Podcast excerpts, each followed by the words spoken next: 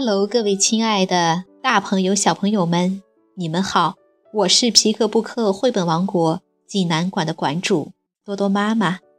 今天给大家推荐的绘本故事名字叫做《欢的礼物》。济南的朋友们可以到皮克布克绘本馆里来借阅这本书。小朋友们，你们准备好了吗？下面就跟着多多妈妈一起走进皮克布克绘本王国吧。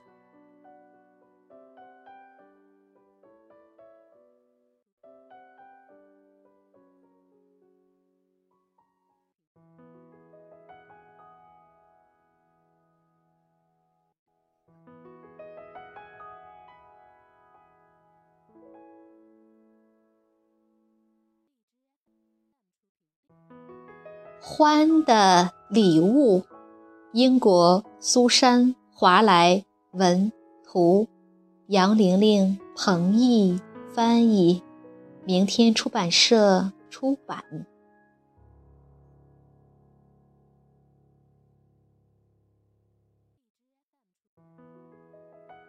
欢是一个让人依靠和信赖的朋友，总是乐于帮助大家。他已经很老了，老到几乎无所不知，老到知道自己快要死了。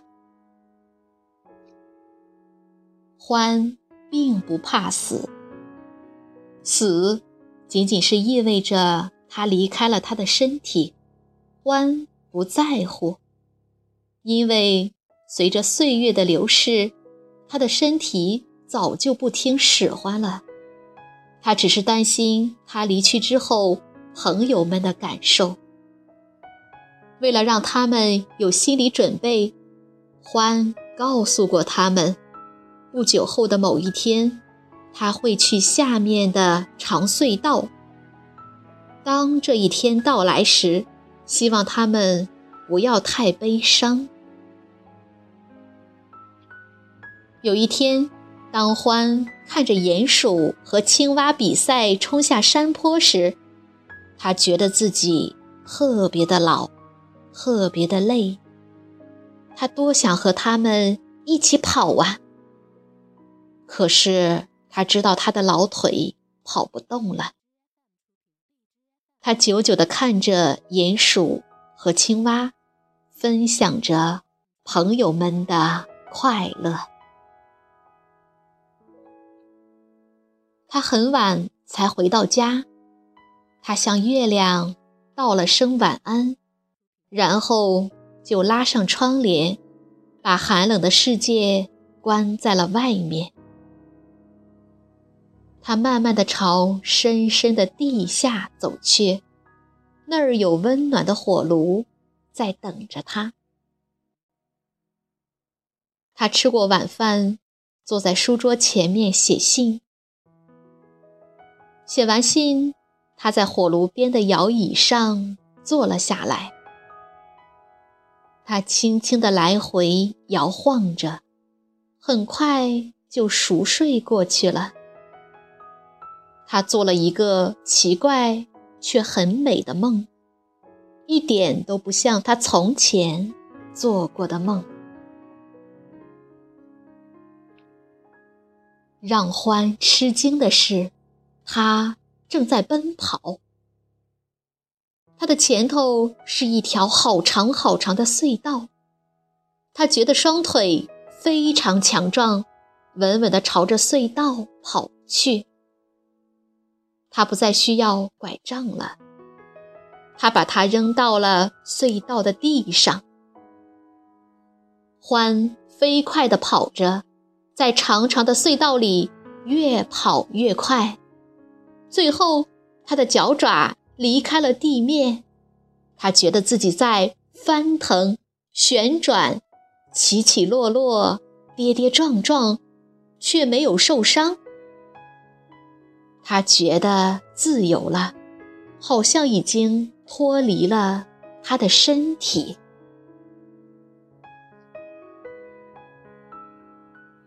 第二天，欢的朋友们。都焦急地聚集到了他的门外。他们担心，是因为他没有像平时那样出来说早安。狐狸报告了一个悲伤的消息：欢死了。他把欢的信读给大家听。信写的很简单：“我去下面的长隧道了，再见，欢。”所有的动物都爱欢，大家都非常伤心，特别是鼹鼠，它非常失落、孤独。难过的要命。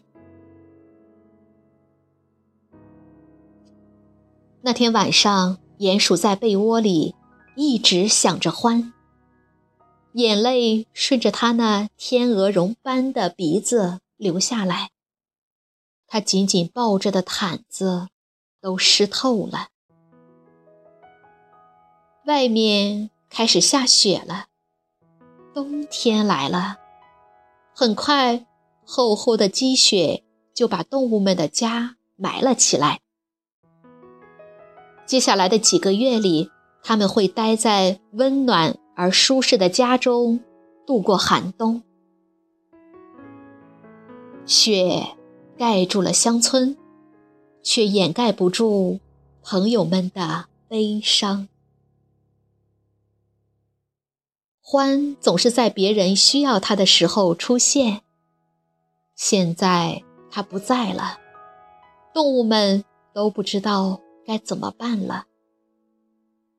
欢说过，希望他们别难过，但这真的很难。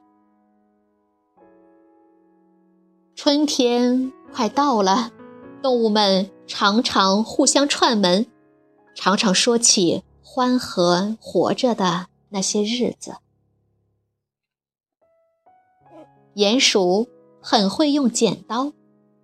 他说起了欢教他怎样用一张折纸剪出一长串鼹鼠的事。那天，他剪了一地的纸鼹鼠，最后他终于剪出了一长串手拉手的鼹鼠。他说。他还记得当时的那份喜悦。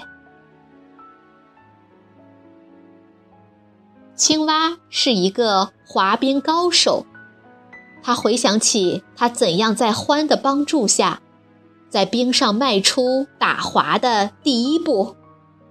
欢亲切地带着他滑，直到他敢自己滑。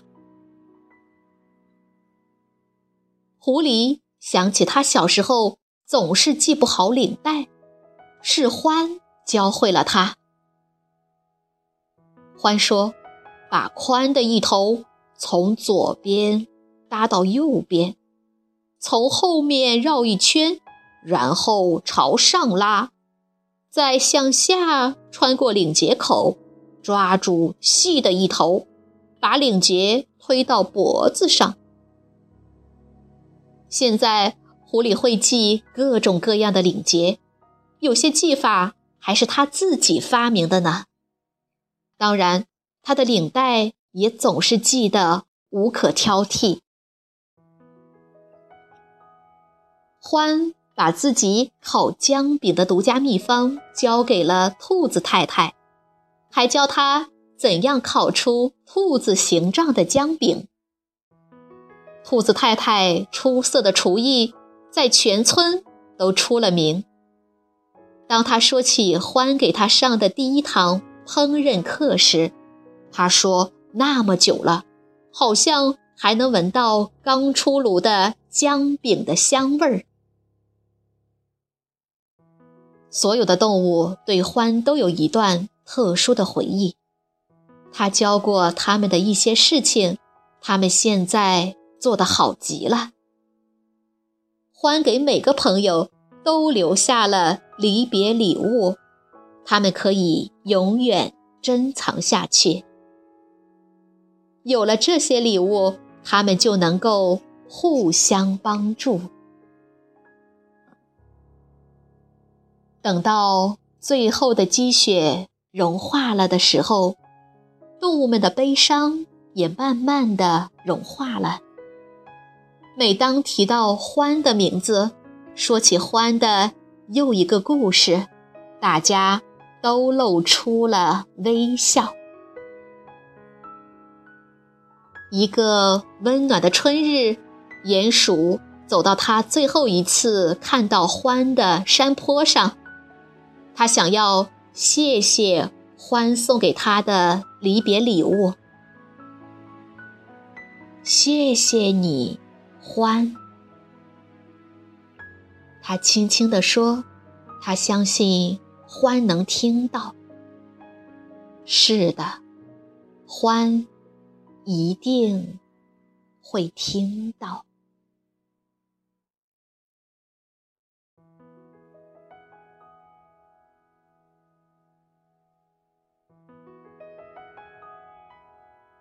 小朋友们，这个故事讲完了。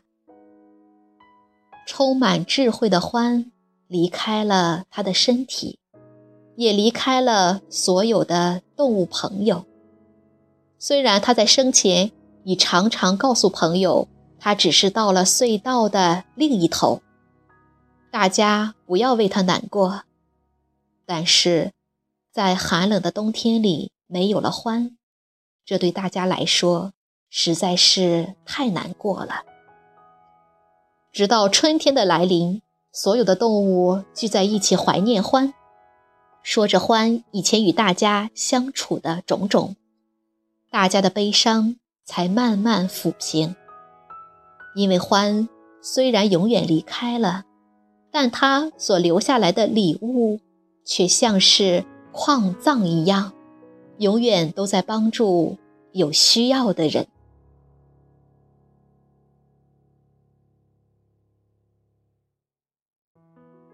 好了，今天的故事就到这儿了，也欢迎更多的妈妈加入到我们皮克布克的大家庭中，一起来传播绘本，传播爱。我们明天再见。